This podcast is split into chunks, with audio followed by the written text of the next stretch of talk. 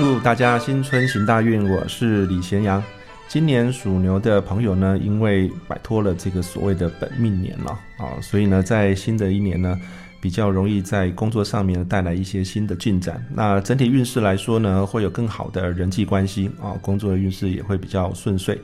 但是呢，一切都还在需要累积的过程里面啊，所以要呃留意小心这个假给弄抛啊哦，很多事情呢，其实应该按部就班、循序渐进来做。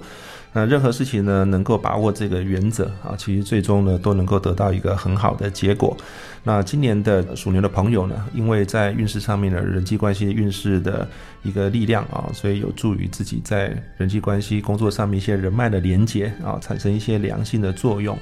所以说，您的工作呢，如果跟这些行销业务有关的啊，透过过往的人脉啊，一些朋友的介绍啊，能够提升自己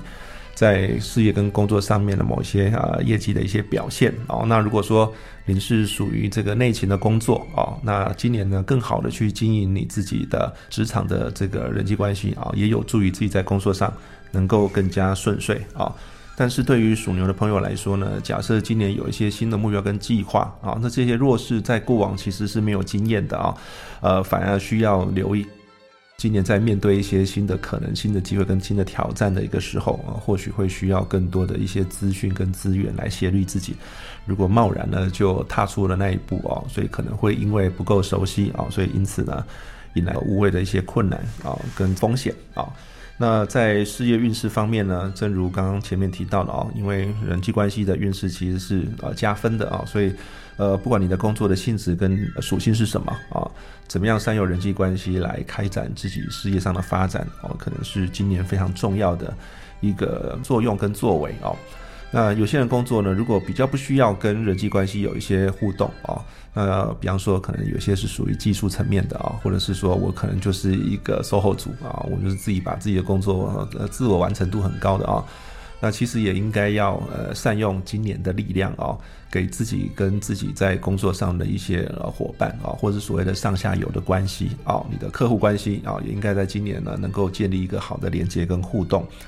那这些呢都会有助于在未来哦，在来年。在工作运势上面呢，能够有一些更好的一个发展的一个现象。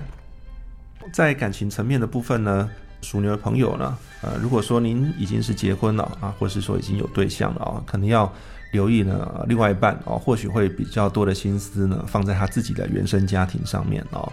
那当然了，哦，我想每个人去关照自己的家庭是人之常情啊，但怎么样去调和自己在原生家庭啊，或者是说这个婚后家庭的一个生活，这对于属牛来说啊，今年是一一个比较需要在这件事情上面好好找到平衡的一个重点啊。我们常说家和万事兴嘛，哦，呃，任何类似像这样的问题啊，如果我们希望能够找到解方啊，其实都应该用更同理心的方式。来看待彼此在生活上一些需求啊，因为你所会面对的问题呢，你的另外一半其实也有机会遇到啊，彼此能够认真的去看待啊，或共同一起来解决啊，我相信对于属牛来说是今年在感情跟婚姻上面一个非常重要的课题啊。那如果说今年还是单身的朋友，那因为今年认识人的机会其实还不少哦，但是可能都来自于自己。